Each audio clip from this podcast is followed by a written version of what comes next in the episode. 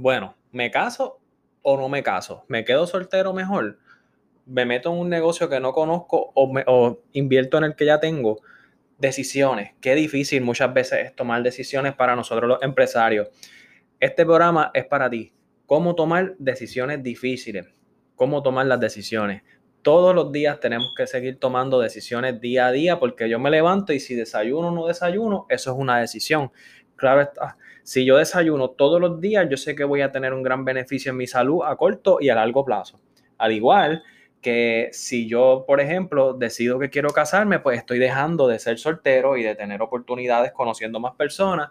Al igual que si decido tener un bebé y convertirme en un padre, pues voy a dejar de dormir ocho horas de sueño como normalmente voy, estoy durmiendo, pero estoy tomando una decisión. Al igual que si yo decido ser un emprendedor, me estoy alejando también de tener la seguridad laboral de 9 de la mañana a 5 de la tarde y por eso tenemos miedo de tomar decisiones. Hoy voy a estar hablando un poco sobre esto, cómo uno puede empezar a tomar algunas decisiones según las cosas que yo he hecho en mi, en mi oficina y en mis negocios. Eh, y hace mucho, hace unas semanas atrás, hace mucho tiempo no, eh, yo me he puesto a ver por las noches películas de negociaciones, negocios, eh, películas de, de, mafia, de guerra, de narco, esto. Y me he puesto a ver cómo ellos hacen sus negociaciones y de policías, ¿verdad? Que ahí entonces quiero entrar que, por ejemplo, cuando estaba viendo un policía, no me acuerdo ni la película que era, ni la serie, porque era tardísimo, pero me llamó la atención porque había esta, este actor, este, este, protagonista, buscó a otra persona dentro de la serie y los dos fueron a robar un, un, banco, un establecimiento.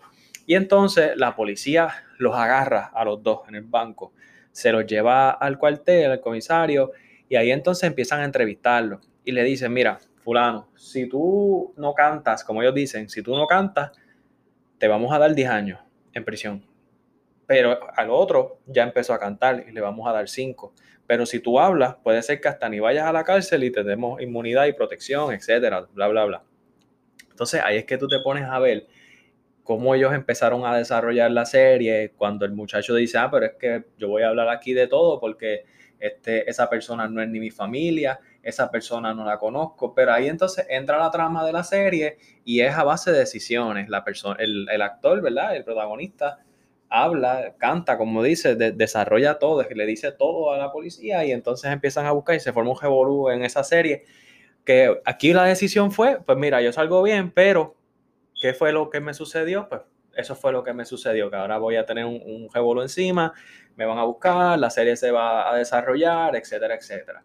Entonces, es por eso que cuando nosotros vamos a estar tomando decisiones, tenemos que preguntarnos a nosotros mismos lo número uno, número uno, siempre, siempre, siempre, lo que yo siempre digo es, ¿qué puede ser lo peor que suceda con una decisión que tomes hoy? ¿Qué puede ser lo peor? Por ejemplo, si yo me meto hoy en un negocio que no conozco, vamos a suponer que yo me meto ahora, este, mañana, al negocio de, de, de los restaurantes y yo no sé absolutamente nada de restaurantes ¿Qué puede ser lo peor que me puede suceder? Alguno de ustedes. Y quiero, ¿verdad? Que dejarles saber que si tienen, quieren este, hacerme preguntas, etcétera, me pueden contactar en las redes sociales me pueden comentar. Pero, este, si me meto en ese negocio, ¿qué puede suceder? Lo peor, pues que me vaya a quiebra, que pierda absolutamente todo el dinero que invertí, eh, que literalmente no surjan las cosas como tengan que surgir, muchos errores, pérdida de clientela, etcétera. ¿Qué es lo peor?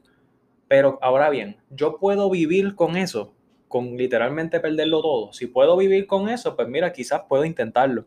Pero si no puedo vivir con eso, pues no, no debo intentarlo. Siempre pienso eso. Por ejemplo, al igual que si, por ejemplo, yo tengo 250 mil dólares en mis ahorros, tengo un buen trabajo, me gano 70 mil dólares anuales y me ofrecen meterme en un negocio, hasta de lo mismo que trabajo, invertir todos mis ahorros el peor de los escenarios es que pues me quede sin ningún tipo de dinero. Si la contestación es que puedo vivir con eso, pues mira, se puede contemplar tomar la decisión. Pero si la contestación es que no, pues mira, no tomes esa decisión. Por, e, porque eso, e, eso que puede suceder, lo peor que puede suceder puede detener muchos aspectos de tu vida y en realidad este, también si la decisión no te, la decisión va a salir peor versus mejor, pues no lo haga. Otra cosa importante es que las decisiones tenemos que hacer que puedan coincidir con nuestros valores y principios. Yo siempre en mi oficina tengo una tabla que me hace recordar todos los días que entro a la oficina cuáles son los valores y los principios de la compañía y de los míos personales. Si, puede haber una oportunidad de muchísimo negocio, de millones, y no, solamente en millones de dólares, estoy hablando también de, de relaciones con personas, relaciones con distribuidores del producto, de la marca que tú estés trabajando, por ejemplo, si es ropa, un distribuidor de camisa, de esto, de aquello. Pero si no coincide con tus valores y tus principios, lamentablemente, pues piensa, vas a tener que pensarlo dos veces, de, dos veces, porque poco a poco va a empezar un pequeño dolor de cabeza. Cuando estés acostándote a dormir toda la noche, va a decir, ay, bendito, pero esta decisión, este, no sé qué hacer, esta gente esta gente no, no están atados a los principios, los valores de mi compañía, etcétera, no sé qué voy a hacer, y entonces, pues mira, ¿sabes qué? Pues mejor no lo hagas, si no va atado a los principios que tienes, mejor no lo hagas. Entonces, eh, otro punto importante es que, y este es simple, busque un buen, un, busque un buen consejero o un mentor. Porque, por ejemplo, si yo me voy a casar mañana, yo tomo la decisión y digo, mira, yo me voy a casar mañana o me voy a meter en este negocio, o me voy a asociar, o voy a hacer, busca consejero. Obviamente, si yo me voy a casar, por ejemplo, y voy donde una persona soltera, este, que cree más que en eso, pues ¿qué me va a decir? Pues que me quede soltero, obviamente. Pero ahí entonces es que podemos buscar personas con ideas o consejos colectivos, sentarnos en una mesa muchas personas, y eso es lo que yo hago en la oficina. Yo, antes de tomar una decisión en mi oficina, yo me siento con todos los empleados. Si todos estamos de acuerdo que la decisión que vamos a tomar es lo mejor para la compañía, pues la tomamos. Si no es lo mejor, lamentablemente nos echamos hacia atrás. Y bajo esta filosofía hemos ahorrado muchos dolores de cabeza, muchas situaciones, porque si hemos llegado a donde hemos estado, ha sido por tomar decisiones en equipo, Y no solamente yo irme por la emoción, no, algo negativo. Eh, así que siempre habla con personas que, que tengan un interés hacia ti, pero general, colectivo, que no sean egocéntricas y que piensen, pues, porque a mí, por ejemplo, si alguien viene a donde mí y me pregunta, este, por decir un ejemplo hipotético, ah, mira, este, te quieres cambiar, soltero, casado, quizás yo no soy la mejor persona para aconsejarlo pero hay otras personas expertas que sí te pueden eh, aconsejar. Entonces, otra cosa importante es no tomar decisiones cuando uno está cansado o por emoción.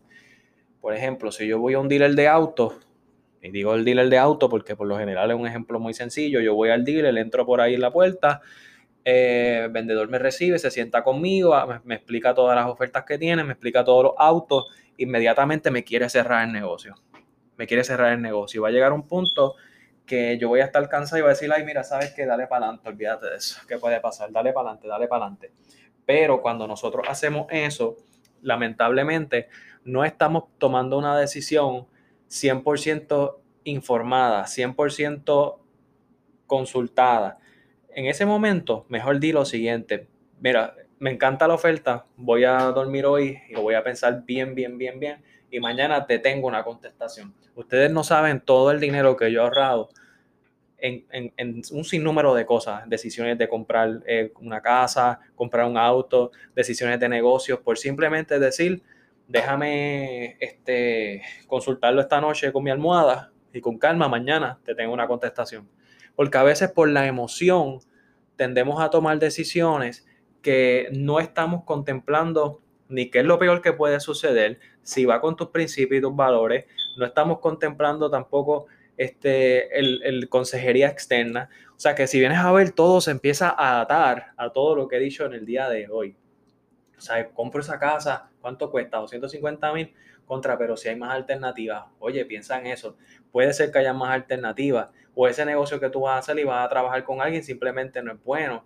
O sea, hay que buscar alternativas porque a veces este, tomar una decisión inmediata te puede costar mucho, mucho dinero. Esto, esto se llama una fatiga emocional de decisiones. Eh, y por último, otro, de, otra, otro aspecto en esto de la toma de decisiones es que, por ejemplo, antes de tomar una decisión, coloques en una tabla en forma de T todos los beneficios negativos a mano izquierda, todos los beneficios positivos a mano derecha, a una, suma, a una sumatoria. Uno de los grandes padres fundadores siempre decía que si eran más las negativas que las positivas, y obviamente, mi gente, sean honestos con ustedes mismos, sean honestos. Si es bueno, lo ponen. Si es malo, ponlo todo lo malo. Si es más lo bueno que lo malo, pues mira, perfecto, ya tenemos un indicio que quizás esa decisión puede ser positiva. Si es más lo negativo, pues no la tomes. Recuerda, si no está atado a tus principios ni valores, ten en cuenta eso porque te ahorrar mucho, mucho dinero. ¿Qué es lo peor que puede suceder con esa decisión que estoy tomando? ¿Puedo vivir con eso si se escocota todo? Ok. La fatiga emocional también importante. Así que recuerde seguirnos en todas nuestras plataformas, redes sociales, aquí en su podcast Garantiza tu dinero y que tengan excelente día.